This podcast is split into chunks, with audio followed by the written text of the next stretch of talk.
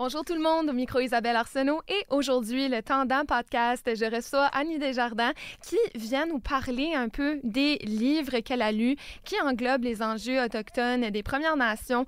Euh, bonjour Annie, ça va bien? Allô Isabelle, ça va très bien toi? Oui, ça va bien, je suis contente de te recevoir aujourd'hui. On est quand même des amis à la base, là, donc euh, une première sur les ondes. Isabelle et Annie. Ben oui, j'aime ça. Et justement, euh, toi, tu as, gradué à l'Université de Moncton de ton bac en infocom. Tu es présentement étudiante à la maîtrise en études médiatiques à l'Université d'Ottawa. Donc, j'ai bien hâte de voir ce que tu vas euh, nous dire sur le sujet.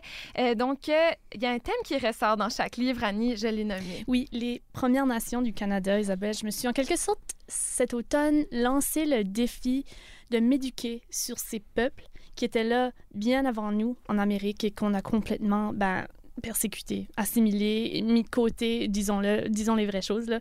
Et mm-hmm. ces lectures m'ont tellement ouvert les yeux. Euh, j'ai le goût vraiment de vous partager cette liste de livres qui m'ont fait grandir, ben, tant sur le, sur le plan intellectuel que, que personnel. Alors, c'est ça. Ah oui, tout à fait. À commencer par le livre From the Ashes de Jessie Tisdall. De quoi il s'agit exactement? Ben, c'est un mémoire qui est incroyable et surtout très intense, euh, qui nous donne accès à un monde qui est très triste, mais très réel, celui des autochtones sans-abri, toxicomanes. L'auteur euh, qui est métis, Jesse Tessel, il va vraiment au-delà du contexte historique et, des statistiques pour plutôt ben, laisser place à, un témoignage qui est touchant, qui est éclairant. Et, c'est un livre qui est presque, pour moi, ben, obligatoire pour mieux comprendre qu'est-ce qui se passe quand on vient au monde dans un, contexte défavorisé sur le plan financier, mais aussi culturel, hein, racial? Mm-hmm. Alors, Jessie nous montre là, de façon vraiment honnête son parcours depuis ses premières années en Saskatchewan abandonné par ses parents, vivant avec ses grands-parents à Toronto, son sick autodestructeur de drogue, d'alcool, de crime, jusqu'à finalement qu'il se trouve son chemin. Il est présentement euh, professeur à l'Université de Toronto. Alors, comment il se rend là, c'est vraiment ce qu'il nous raconte dans son mémoire. Sérieusement, je crois que c'est un de mes préférés dans la liste que je viens de vous lire. Ah oui, donc on apprend vraiment sa réalité, comment il a passé au travers de tout ça. Fort intéressant. Euh, et la plume de Naomi Fontaine t'a particulièrement plu aussi? Isabelle, c'est tellement un beau livre, Chouni, ça s'appelle. Donc, retenez ce nom. C'est euh, justement Naomi Fontaine qui rédige une lettre à son amie québécoise Julie. Et Julie, c'est un prénom qui serait prononcé Chuni euh, par ses ancêtres autochtones qui n'auraient pas pu prononcer le J et le L. Alors, Chuni, c'est Julie en Inuit. Alors, à travers ces lettres, euh, Fontaine va vraiment partager sa magnifique culture dans son serein, euh, dans un ton vraiment serein et, loin d'être accusateur ou plaignard. Et c'est pour ça que j'ai vraiment aimé ça. On, sent vraiment un côté authentique de sa part et les mots viennent vraiment nous chercher de, façon très profonde. J'ai justement un passage à vous lire. Elle dit On m'a demandé quel était le plus beau mot de la langue française. Le voici liberté. C'est un mot qui n'existe pourtant pas dans ma langue. La liberté est un concept intrinsèque à tout ce qui existe dans notre vision du monde. Nous sommes issus d'un espace sans clôture, sans frontières. Des êtres libres dès l'enfance, dès que le petit devient autonome. Même les animaux, on ne les capturait pas pour en faire un élevage. C'est un état qui n'a jamais eu besoin d'être nommé. La seule manière de dire la liberté en Inu Aimon, c'est en nommant la fin d'un enfermement. un enfermement. Voilà. Donc, comme si le mot, là, je, fin de la citation, là, c'est Annie qui parle, euh, c'est comme si le mot liberté n'avait pas besoin d'être nommé parce que c'était déjà. C'était prêt pour.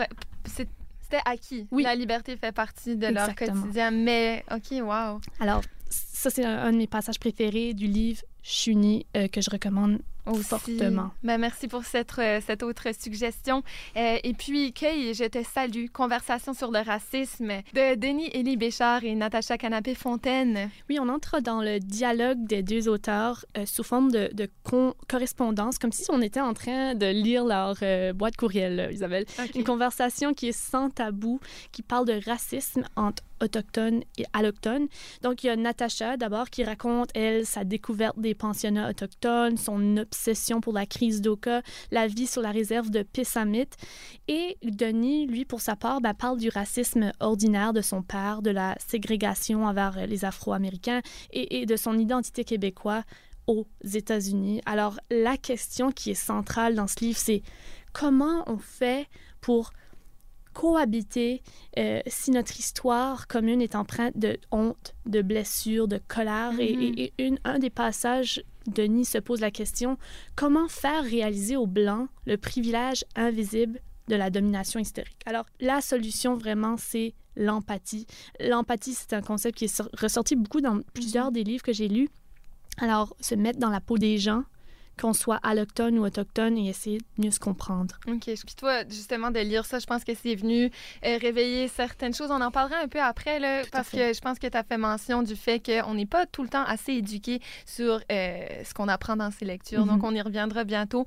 Euh, et finalement, Annie, plus récemment, tu as lu La bande de colons d'Alain Deneau. un de mes philosophes modernes préférés, Isabelle. Ah Alain. Deneau, retenez ce nom.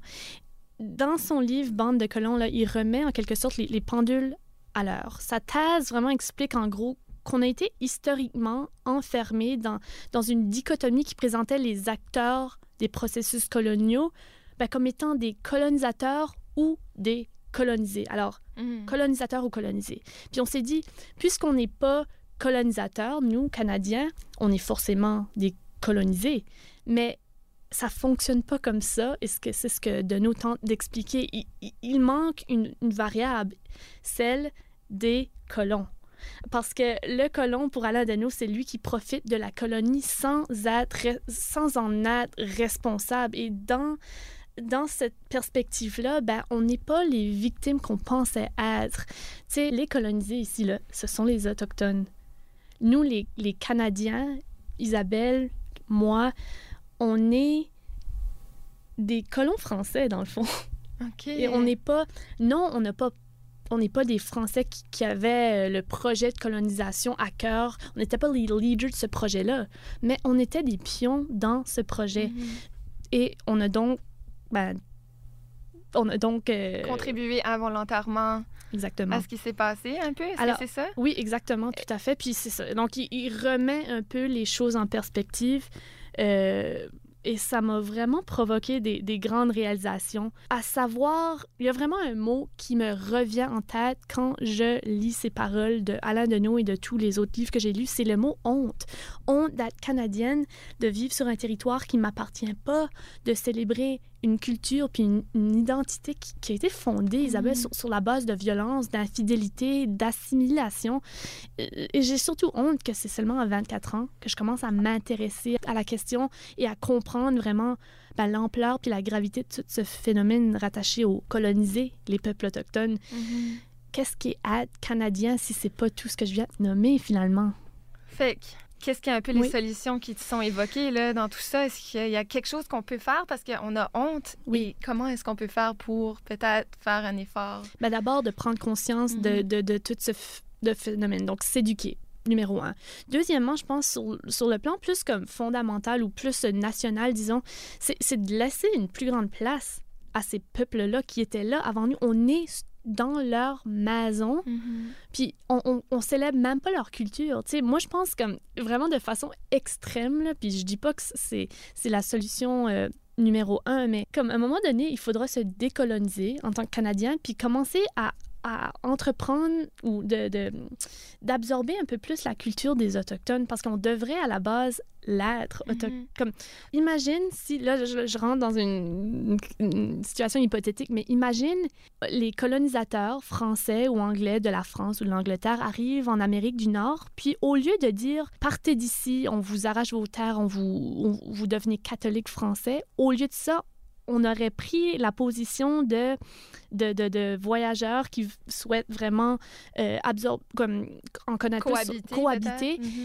On aurait dû techniquement être ceux qui, devient, qui deviennent des, des peuples, euh, je ne vais pas dire autochtones parce qu'autochtone veut dire premier, première, comme les, les premiers sur euh, la- le territoire, mais on aurait dû être Inuit, on aurait dû être euh, euh, Mi'kmaq. Tu sais, au lieu d'imposer notre culture, c'est nous qui aurions dû vraiment s'attarder à la, leur. Mm-hmm. Veux, veux pas, avec les, les, écoles résidentielles, puis, puis tout le projet de colonisation, oui, leur culture est en train ben, je ne vais pas dire mourir parce qu'ils font tout pour pas euh, qu'elle meure. ils sont dans des réserves, donc s'intègrent même pas à la, ben, à la communauté blanche.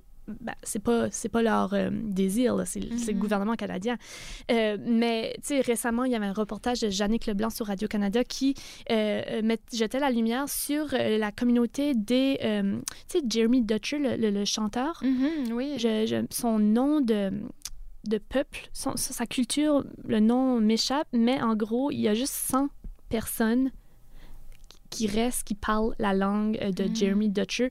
Puis donc là, il y a tout ce projet-là de, de, revitalisation. Ils tentent de redonner une plus grande place à, leur culture parce que là, on voit, c'est un exemple concret, là, ça disparaît. Mm-hmm. à cause de nous, les Blancs canadiens colonisateurs. En tant que Blanc, en, tant qu'allochtone, tu sais, j'ai hésité à venir te voir aujourd'hui, euh, Isabelle, parce que je suis blanche, puis je me suis dit, qui est-ce que je suis pour parler de ça à la radio, en train d'essayer d'éduquer les gens? Ben, finalement, après un recul, je me suis dit que si c'est pas moi qui le fais, ben, tu sais, comme, il faut commencer quelque, part, mm-hmm. Puis il faut pas avoir honte en tant que blanc d'avouer qu'on on est ignorant puis qu'on fait un effort pour s'éduquer. Alors c'est de là où ça part et justement Annie, je pense que tu prévois de lire euh, d'autres livres hein, euh, prochainement. J'ai eu des suggestions de mes amis. Euh, voici une petite liste. Alors il y a The Break de Katharina Vermette, Medicine Walk de Richard Wagames, Le peuple rieur de Serge Bouchard et de Marie-Christine Lévesque et finalement Birdie de Tracy Alors tous des livres que j'ai bien hâte de, de découvrir. Ben oui, ben je te remercie beaucoup de nous avoir parlé de cette sélection de livres-là. Tout à fait. Merci ben, Isabelle. merci Annie d'être passée. Au revoir.